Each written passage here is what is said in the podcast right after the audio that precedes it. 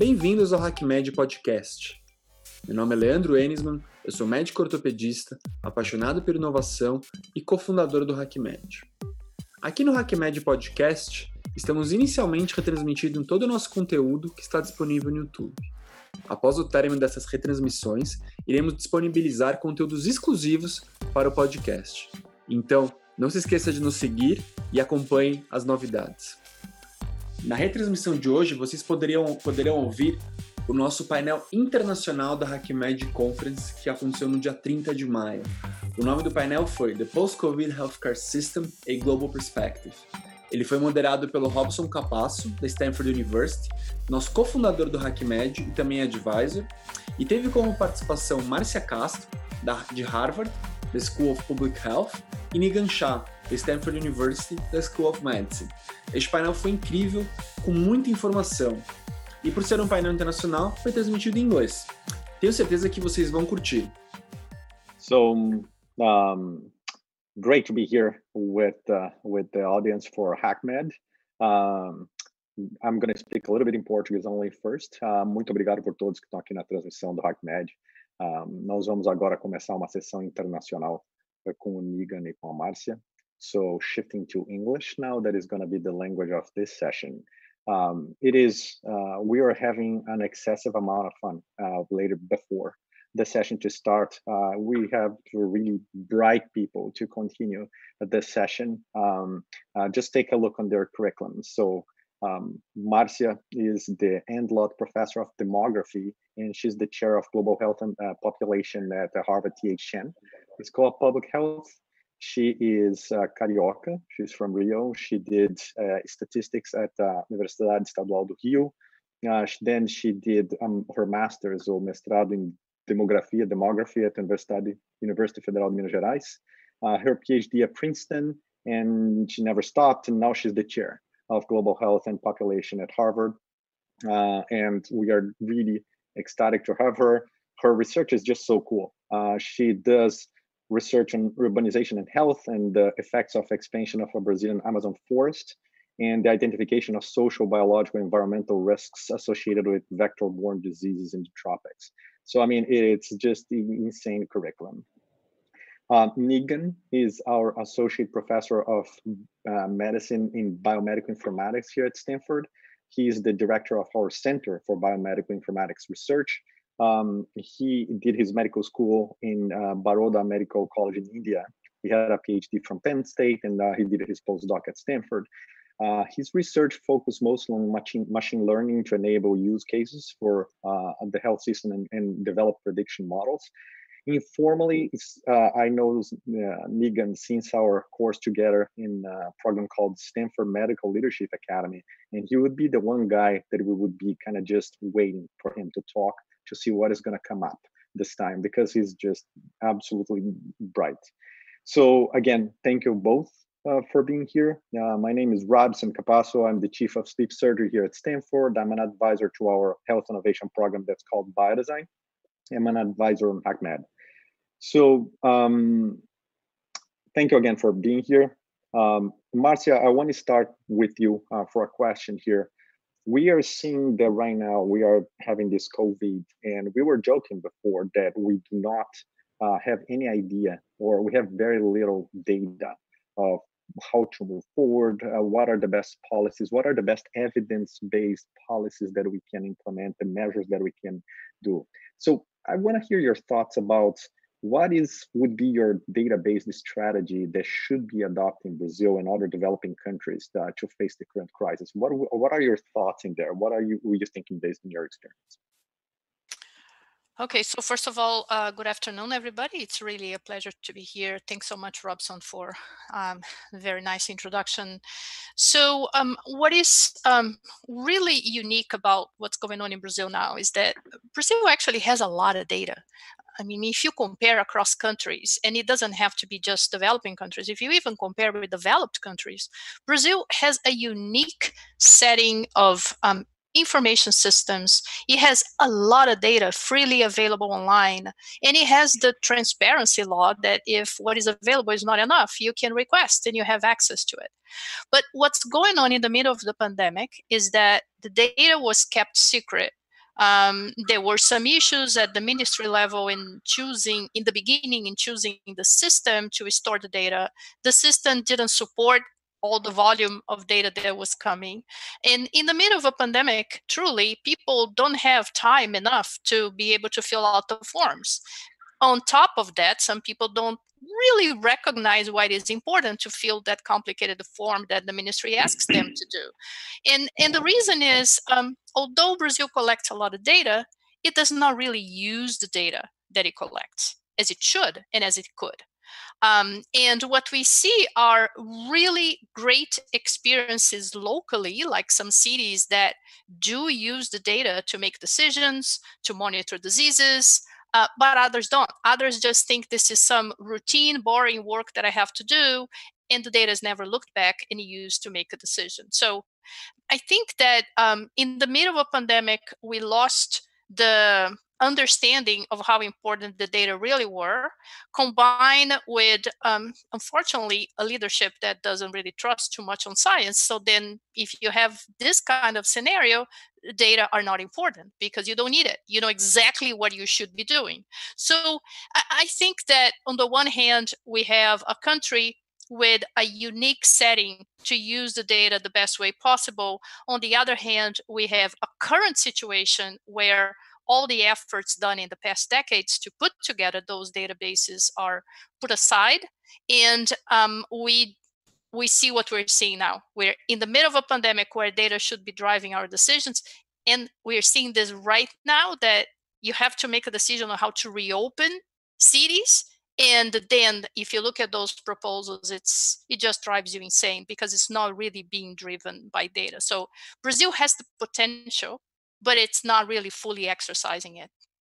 So, Marcia, let, let me follow up on that just a little bit. So, Marcia is now the Minister of Health, uh, as perhaps you should. And then we do, what kinds of data would you be looking at? Brazil is maybe not testing enough. So are you going to be using case fatality ratios? You're going to be using number of cases. What kind of data do you think it would be important now to make uh, evidence-based decisions and let's say you know what sao paulo should open 10% of the restaurants or 10% of the spots in restaurants and monitor closely. We should open the subway from this time to that time so we can slowly implement opening measures instead of it seems to me that brazil is in a lockdown that people perceive to be intense but not really is that intense as it is, mm-hmm. perceived by lack of communication by leadership um, just your thoughts a bit listen those are important metrics and that would be perhaps my strategy to start thinking about this mm-hmm. so um, i think that if if we could start again and do the right thing first of all um, i would use the entire network of, of healthcare that Brazil has, and particularly the network of primary care that is all community based, that is completely neglected in the response to COVID. So if you use the family health teams in a way that one, they get training, two, they get all the protective equipment, those are the eyes of the policymakers on the ground. They can do active case uh, find people that have the comorbidities that um, the elderly they can help with promoting isolation of individuals that cannot leave their house they cannot promote isolation they live in communities or um, slum type areas. And they can also do contact tracing which brazil is not doing.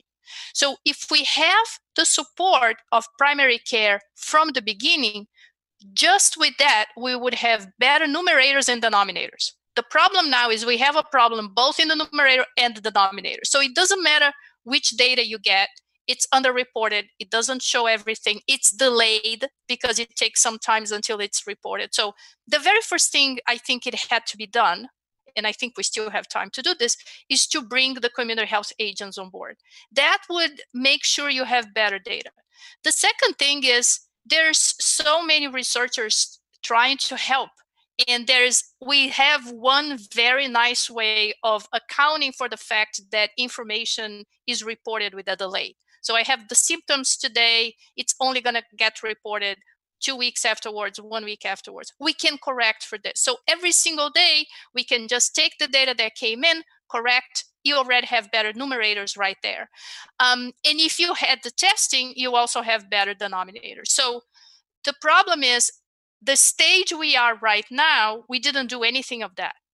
we we're not using the the health agents uh, we're not correcting for the delay and uh, we are not doing contact tracing nothing like this so what we could do now well it, it does require a massive effort of coordination with all the municipal and state health secretariats um, to try to get the best data possible and to improve surveillance so my point is if you try to reopen any city now without having implemented a surveillance mechanism. And the surveillance is not to track deaths, that's too late. It's not to track when they are hospitalized, that's also too late. You have to track symptoms. The symptoms happen, you have to be able to test that person and all the contacts of that person. So I cannot see how any city can talk about reopening if you don't have a very good surveillance uh, in place that is trying to detect people when they have the first symptoms. Um, you have to monitor the hospital to guarantee that you're not at capacity. I'm not saying you shouldn't use that because you don't want your hospitals to be overloaded, but you have to be tracking uh, symptoms and you have to do the contact tracing. So, with what we have right now, without change, we just can't do it the right way. We need to do something else to be able to do it the right way. That's that's fantastic. I mean, I think this is this is, just shows how actually the coordination the, the, the, let's say the healthcare professionals the states are a small part of the equation you really, really are. While there's a, an, a, a, significant focus on hospitals and clinics, but the, the response to this requires coordination about infrastructure. It requires coordination about multiple branches. In in in this sense, it needs to be perhaps government. The only it's hard to put this uh, burden on the private sector.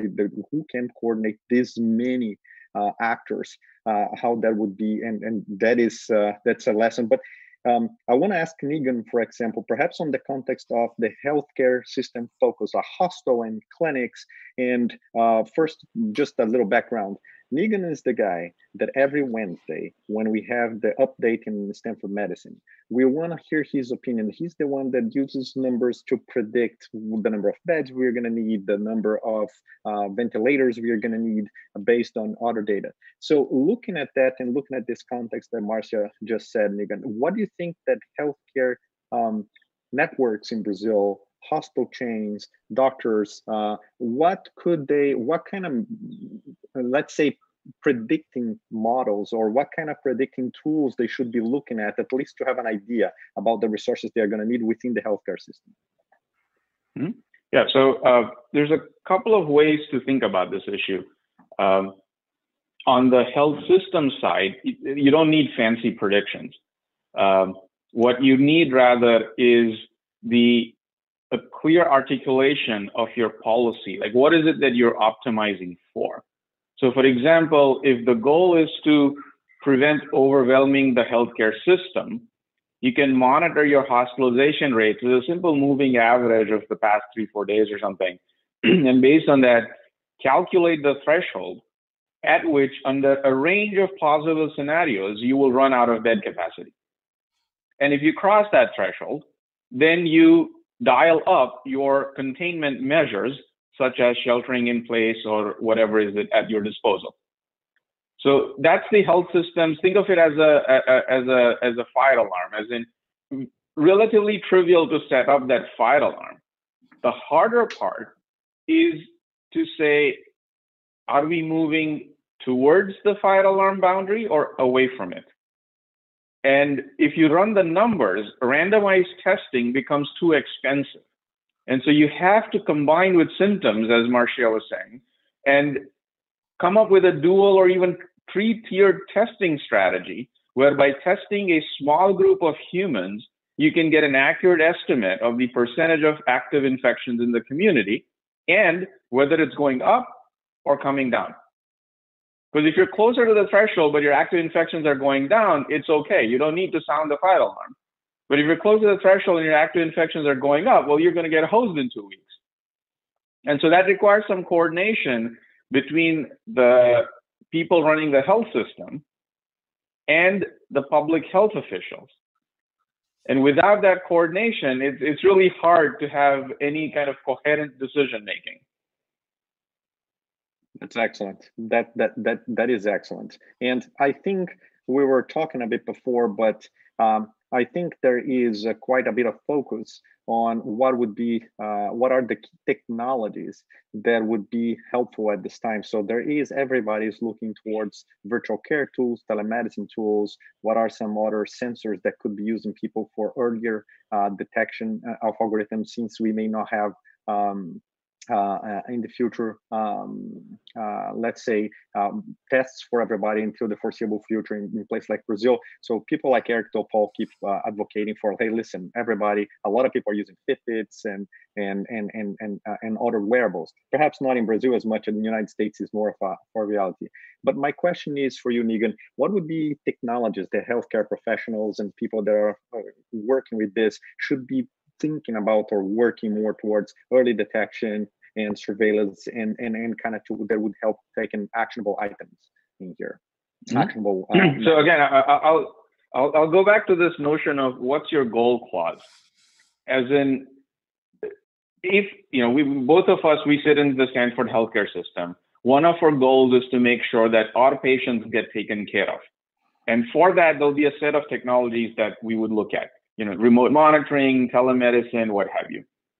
But if the goal is to make sure that enough economic activity happens, that people have food to eat, then I would not be looking at telemedicine. I would be looking at things like smart thermometers, symptom surveys based on SMS text messaging, and then trying to anticipate the region where I need to go do a biological test to get a handle on the spread of the virus.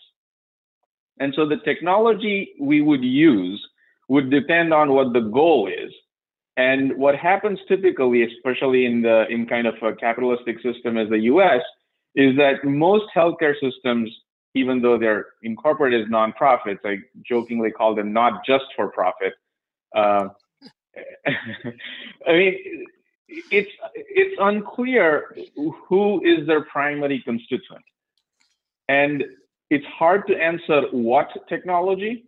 Uh, so in broad strokes, if you define the goal being estimate burden of the disease, then I would look at technologies such as symptom surveys. You know, Fitbit is just a expensive way for symptom surveys. Uh, you know, it costs hundred dollars as opposed to a text message that costs you a cent. um, Excellent. But it's a symptom so survey. You're looking at temperature. We should be technology agnostic and focus on the need. Uh-huh. So you have to figure out the what. Yeah, you have to figure out the what. And then figure out that given your local circumstance, what is the cheapest way to do it, as in the how? So smart rings and Fitbits and Apple Watches are fine for people who make two hundred thousand dollars a year, no problem. Like, please go ahead and do that. But if you're if you're trying to survive on three dollars a day, I mean, come on, you're not going to buy a Fitbit just to be monitored. Uh, an SMS, which is free, is probably way more effective, even if maybe slightly less efficacious.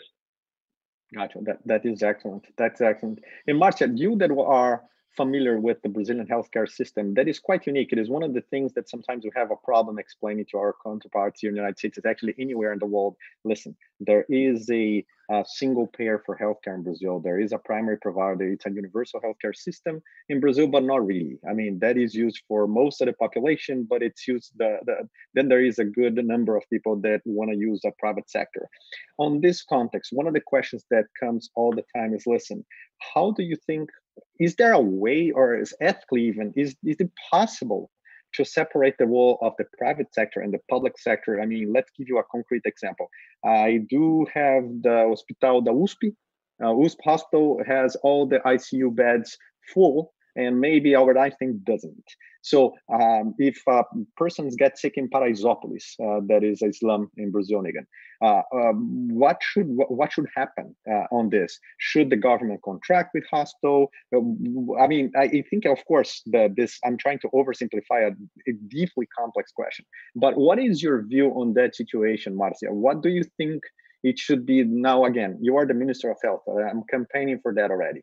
So if you are there making those decisions and, and, trying to make those decisions, you will need to design the perfect healthcare system for Brazil right now on the next five minutes that I'm giving to you.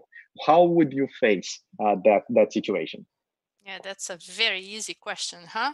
Thank so, you. um, so here's the thing. So we we saw um, we have a few a few uh, proposals that were put on the table. So there is a group, um, and and I wrote a paper right, simulating this as well, uh, basically saying we should put all uh, hospital beds together, and they become part of one pool, and whoever comes gets the beds.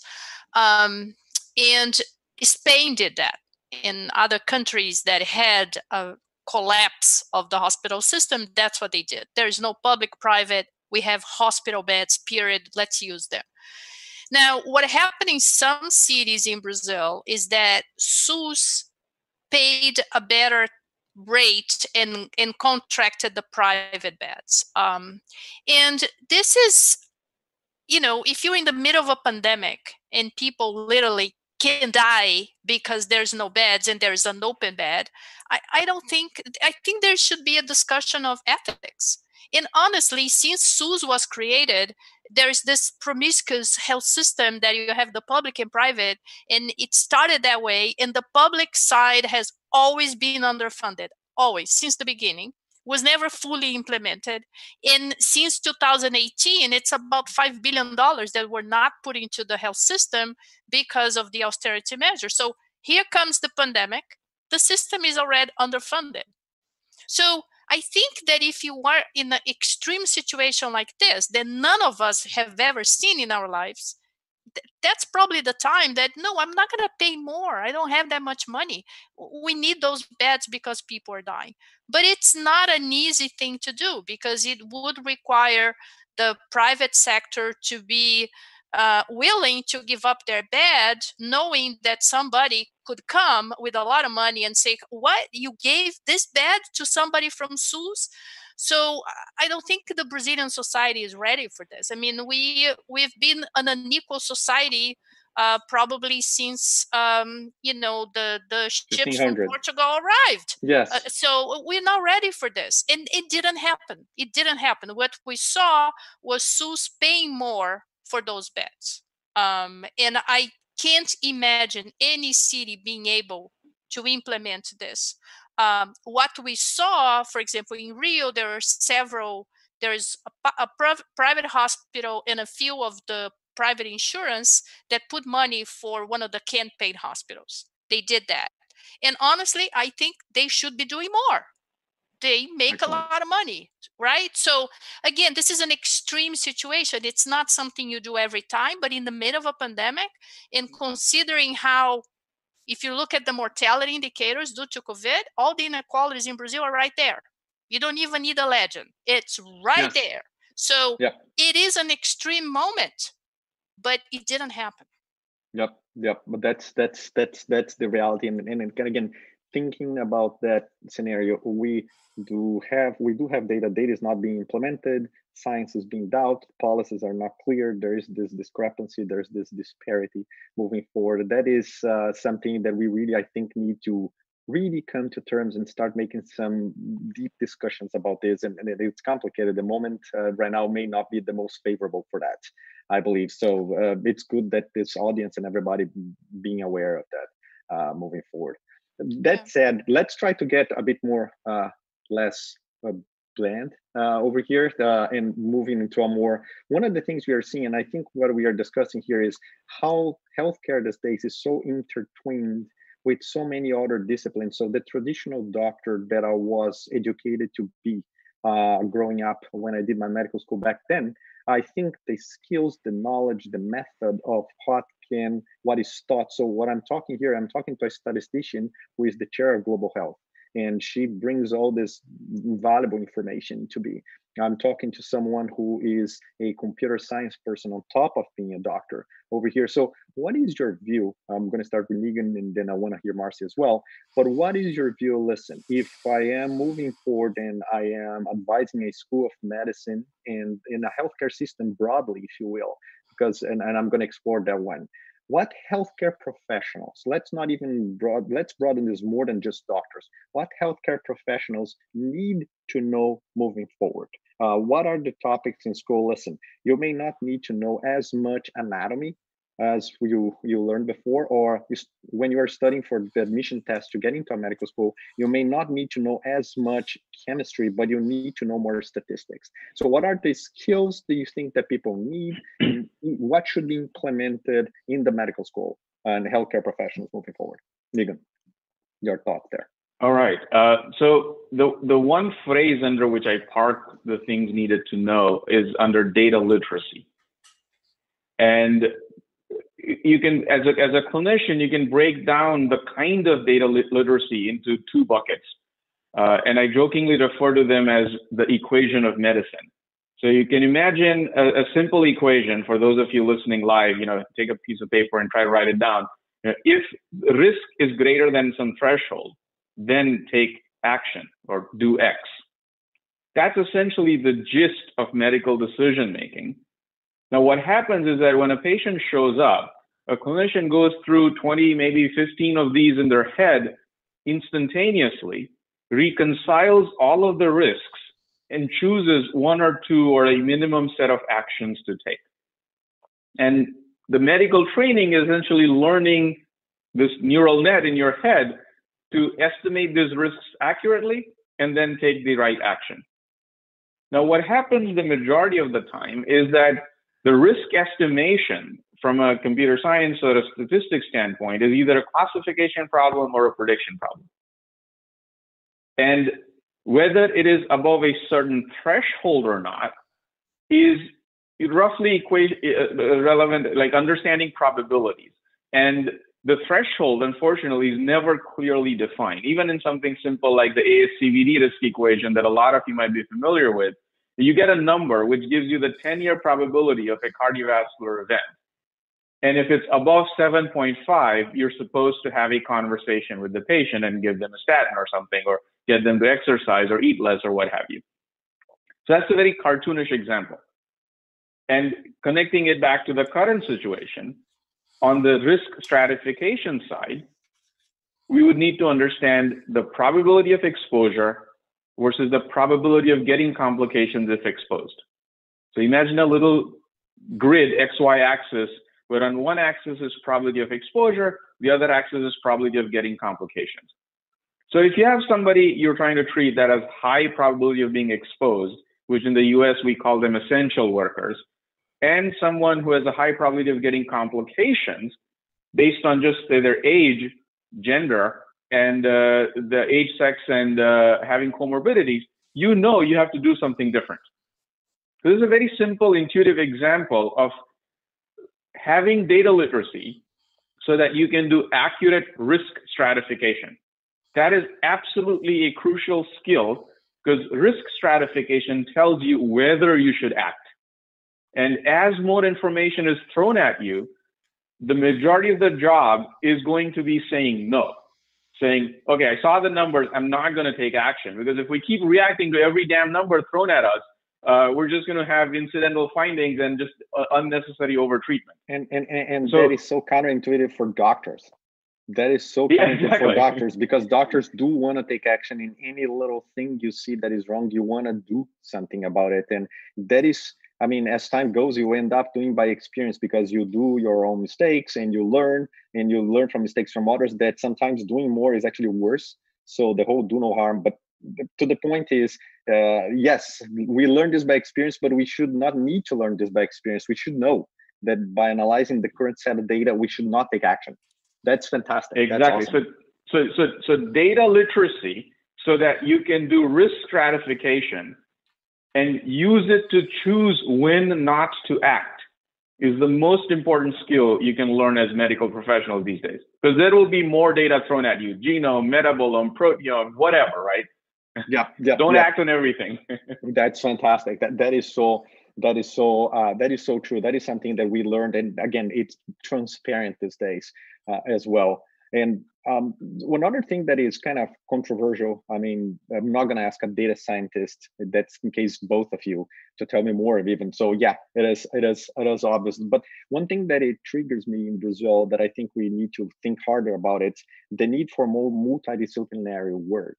In healthcare settings. So the doctors being, let's say, the last decision makers of everything, I think this routine needs. Uh, I know I'm gonna be beaten up by my friends who are doctors, but I think every time more that the shared decision making needs to be done with a team. And I think in order to improve access to healthcare, more and more uh, treatments and uh, things that have reduced access. So we have a lot of treatments that are basically risk-free or very little risk.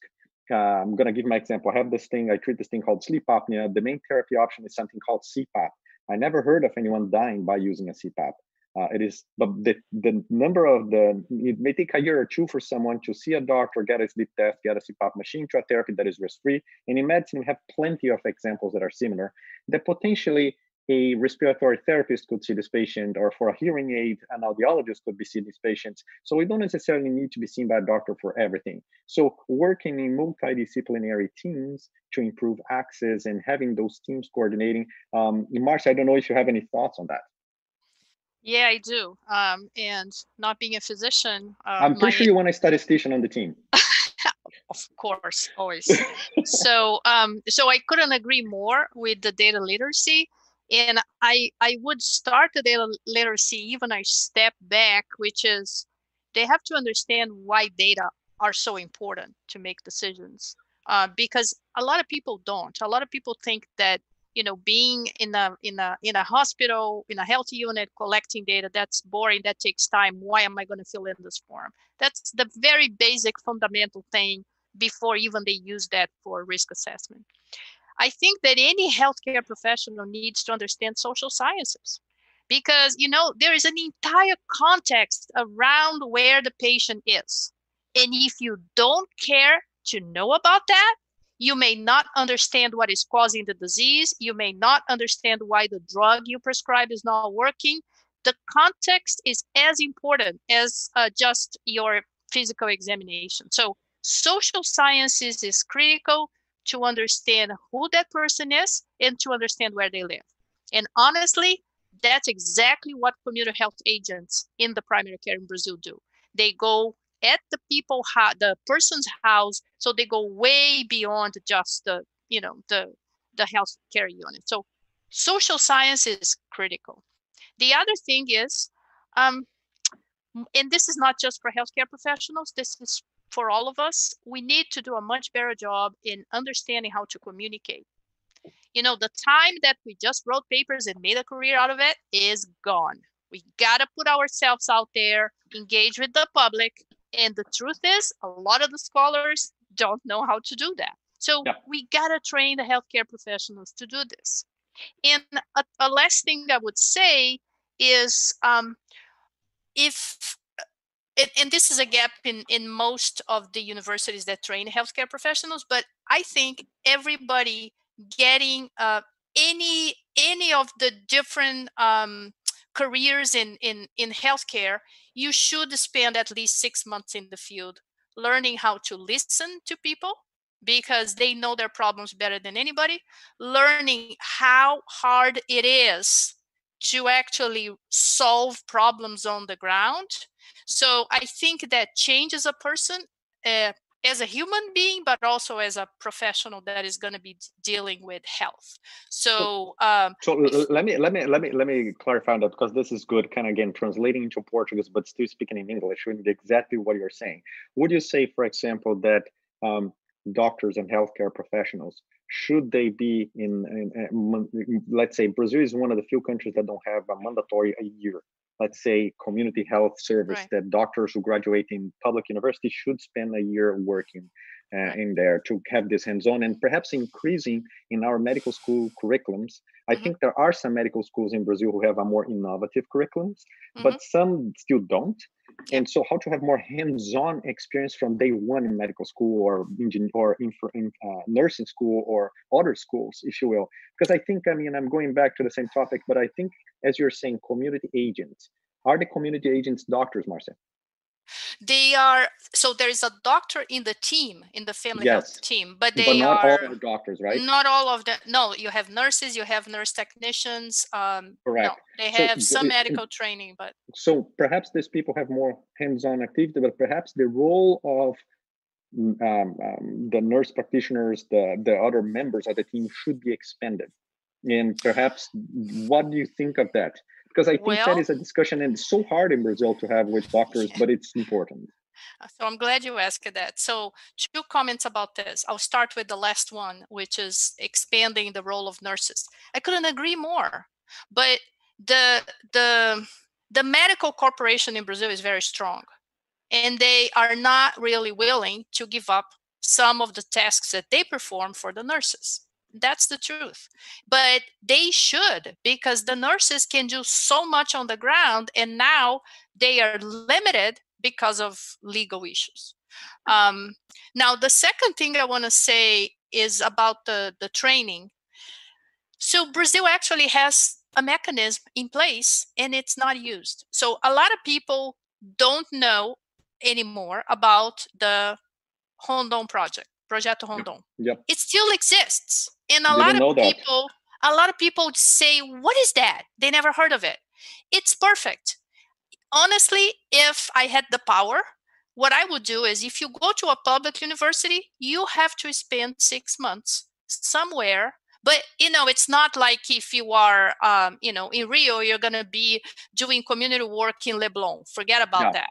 You're going to go to the semi-arid. you're going to go to the Amazon. You're going to go yep. to the to the Northeast, and you're going to spend six months there. It doesn't matter which kind of degree you're taking, which discipline. There's room for all of them. So yep. Brazil has a mechanism.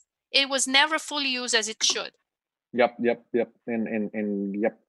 That is that that is fascinating, and that is that is uh, fantastic. Because another thing we think we have in Brazil, it's a uh, the selection process for doctors and healthcare professionals in Brazil, based only in a test, uh, tends to pick up um, just a quite a skewed portion of the population, perhaps offering more access to a various degree of people with all sorts of backgrounds and, and, and ethnicities and origins in Brazil. That would be key in order to improve, especially public and, and population health in Brazil. I don't know. Um, th- that is one of my impressions as well. Yeah, and I think one of the mistakes that happened uh, during the the Lula government was the opening of so many medical schools. And you know That's we true. need we that need quality not quantity. And now we Correct. have those profusion of medical schools. People think they're getting a great degree and they're not. And I, I don't think that's, that's honest to people paying for those schools and it's not good for the health system that is putting out there professionals that are not fully equipped to that's, be able to treat anybody. That is a great point one, and I'm going to change topics just a little bit because this is a question I feel that people in Brazil will benefit quite a bit. It's another discussion that's not easy, but that's why you're here. That's why we picked you, both of you, to discuss this.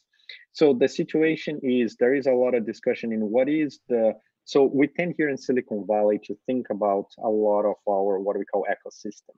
We tend to believe that we have a strong uh, but transparent interaction between government, academia, industry, uh, school uh, these days. And we tend to believe that that's one of the, the reasons that uh, foster uh, innovation has been fostered here, and the same thing in New England, in a sense. But the number of tech companies here and, and, and startups and so on. Uh, but besides the buzzword, uh, Nigam, I want you to explain to us what are some key lessons that a country like Brazil could understand. So just give you a little background, Brazil has a lot of institutions where the top institutions would be public uh, teaching institutions. We have some of the private as well, but some are public. The interaction with the industry for development of solutions, if you will, uh, it is still quite limited. And how to make this quite transparent uh, and but effective. Um, so if you are again given the canvas to draw this, so Marcia as the Minister of Health hired you to say, you know what, I now need to uh, you to draw for me how the University of São Paulo is going to establish a relationship with the private hospitals, the private uh, uh, pharma companies, private medical device companies, and startups. Uh, what are the key first steps you think are necessary? So the first step I would do is to uh, walk over to the Ministry of Finance and uh, the Department of Justice and ask about what are the bankruptcy laws in the country and is it corporate liability versus individual liability? And I'm not joking. This is the exact that question. Is true. That is, hey, this is exactly it. Yeah. uh, because same issue happens in India as well. Like you have elite institutions like IITs but the corporate law structure is such that if you innovate and you you have a company and that goes bankrupt, you have personal liability. Uh, and I mean that basically is the best way to kill any innovation. yes. So you, you have to look at the reward structure that are you getting rewarded for risk taking or are you getting punished for risk taking? And are you getting rewarded for good outcomes or are you getting rewarded for trying? And the quadrant you want to be in is you're getting rewarded for risk taking and rewarded for trying. Most economies compensate risk taking and good outcomes. Correct. And Correct. so, unless you can change that, the Minister of Health actually would have very little influence. I mean, the Minister of Health can probably influence things like laws around patient privacy and data access, but that's just a small part of uh, of the of the game. The bigger part is access to capital markets and liability, and how are people rewarded for trying. Excellent. That is excellent. And in the context of, let's say, you are uh, uh, you have a lab, a prolific lab at uh, USP, that is the biggest again medical school. It's the AIMS of Brazil. And then you do have a bioinformatics lab, and then your students want you to advise them uh, outside or they want to use some product that they develop in your lab. They want to they want to start a company out of that. So i know it is for us it's quite trivial. It's like what we do uh, quite a bit. But uh, what kind of uh, tools would you say listen this needs to be transparent this needs to be disclosed somewhere people can see easily what each one is taking but i think still this interaction between uh, what has been done inside the university how that translate to let's say startups so what would you advise marcia on that so I mean, here, uh, who are you asking? Yeah. No, no, no. How you would advise Marcia? Then I'm going to ask Marcia the same question. Oh, She's the okay. Minister of Health. Yeah. Okay. So the from an academic standpoint, I think the universities have to look at their founding charter and ask themselves: Is their charter to train people, or is their charter to produce members that are useful to society? If you look at Stanford's founding mission, one of the things, and this is very charged statement, is basically says our goal is to produce graduates that are immediately useful to society. That is in our founding mission. And so, in order to do that, the rest of the regulations that Robson and I are under, for example, we are allowed a certain number of days every quarter to engage in outside professional activities that accomplish that mission. So they're creating space on the books for us to spend a few hours every week in order to disseminate our professional knowledge outside.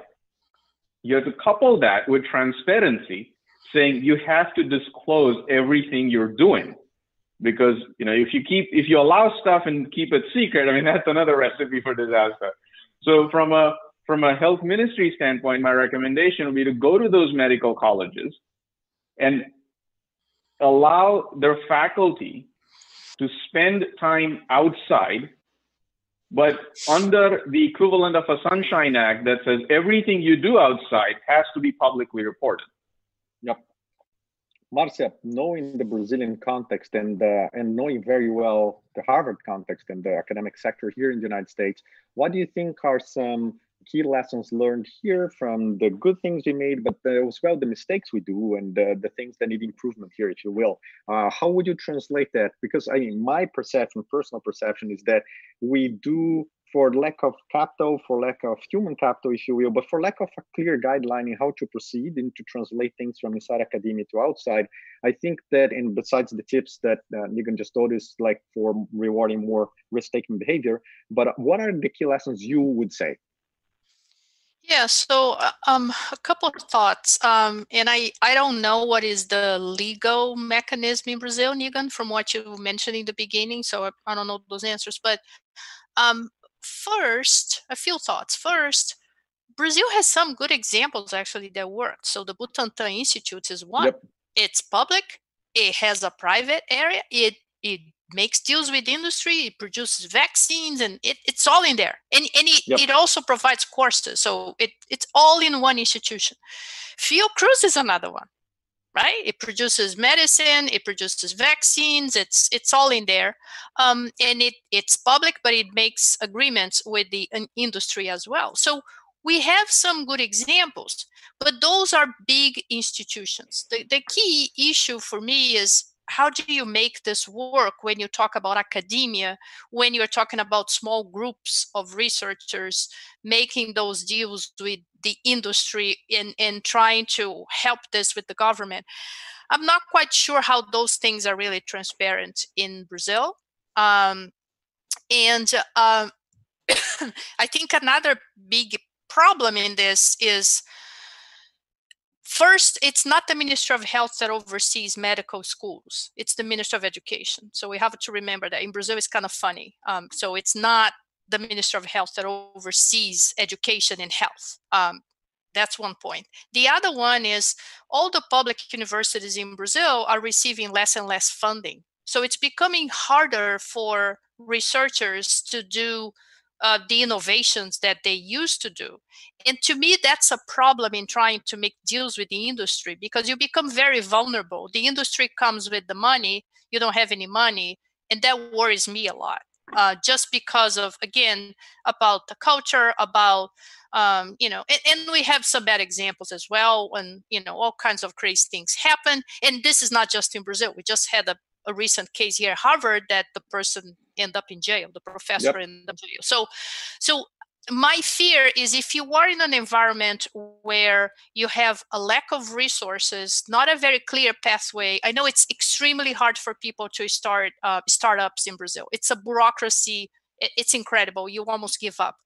In this kind of a scenario, you become very vulnerable to deals with the industry that may not be the most healthy ones and and i think that on top of all the legal issues we may have again i don't know but that becomes a, a problem. And you know i don't think that we have a good um, well let's put it this way we have plenty examples where transparency and and ethics were not really the the top for some of those industries seeking those deals. So i don't want to generalize this but i think we have enough examples to be extremely careful and if we had solid funding for the universities, we would be in a different position. And recently we had one example, the, the vaccine for Zika, right? What happened? It's being developed by NIH, that's a governmental institution. Then he gives to the industry, finish it. And the industry says, okay, I'll do it, but that's going to be the price of the vaccine. They say, no, no, no. You're for the developing countries, for the poor countries, you're going to give it, you know, at cost or no cost and they were not willing to do it. All the development, all the intellectual development of that, the vaccine was done in a public environment. The private takes it and wants to charge. So that's a, another um, example. And, and I'm sorry to say, but we have plenty of horrible examples from the pharmaceutical industry. Um, that they, it's not that all of them are bad, but we have plenty examples that are not good ones in this type of, of partnership. So so it seems to me from from if I'm hearing correctly, I think it would be one. Uh, the the one thing that I see is very clear guidelines in how to proceed with this. It seems like um, one would be um, excessive amount of bureaucracy would lead to a lot of room for misinterpretation, and the second would be transparency. So if someone wants to check, Marcia, what are the companies you are collaborating with? What are the companies you have shares with, and how many hours you're placing? If there is a let's say a website, a disclosure website that you could consult one would be great. Second, perhaps, is uh, Office of Technology Licensing inside the institution that can give you clear guides and the, the university per se having some clear numbers listen you can consult clear so that, that is my perception in interacting with with with uh, with everybody in brazil i mean how can you draw real guidelines clear ones benchmarking some institutions that were more or less successful um, mm-hmm. uh, from them let's say harvard stanford and then adapting as time goes because technologies change and numbers changes and, and so i think i would say with those three things um, yeah. if i'm i'm kind of trying to paraphrase here what was said i think for the audience those would be uh, a good messages i guess yeah and, and we have some of those mechanisms here in the us that you have to every year you fill out conflict of interest you have to report every company that gave money to you and and once you sign that document you that's your word and there are audits uh, once yep. in a while and you can end up in jail yes. and we don't have this in brazil yep I as far as i know is, I think that is key. That is key. Talking about that just a little bit more. I mean, um, I keep going back and forth, but one of the things you just said that struck me now, and I need to ask.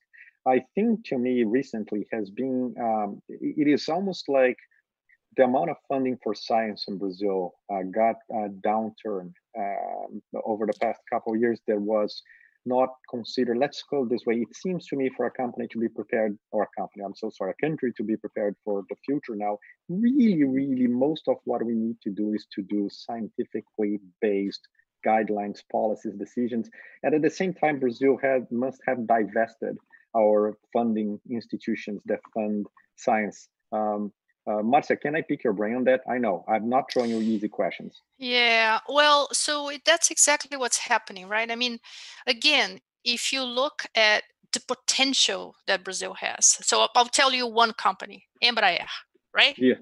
We produce our own airplanes for Pete's sake. It's all Brazilian technology, and then you just you just give it on a plate to to Boeing right? So yeah. Brazil has an enormous potential. When Zika hit Brazil, the most relevant science was produced in Brazil. Who was the first paper that said that showed the causality of the virus on the brain? It was a group in Federal University in Rio. It was done in nice. Brazil. So Excellent. the Brazilian scientists and scientific institutions, they are ready to deliver they're not you know they're not behind anybody. They're as good as any other institution. They can do it.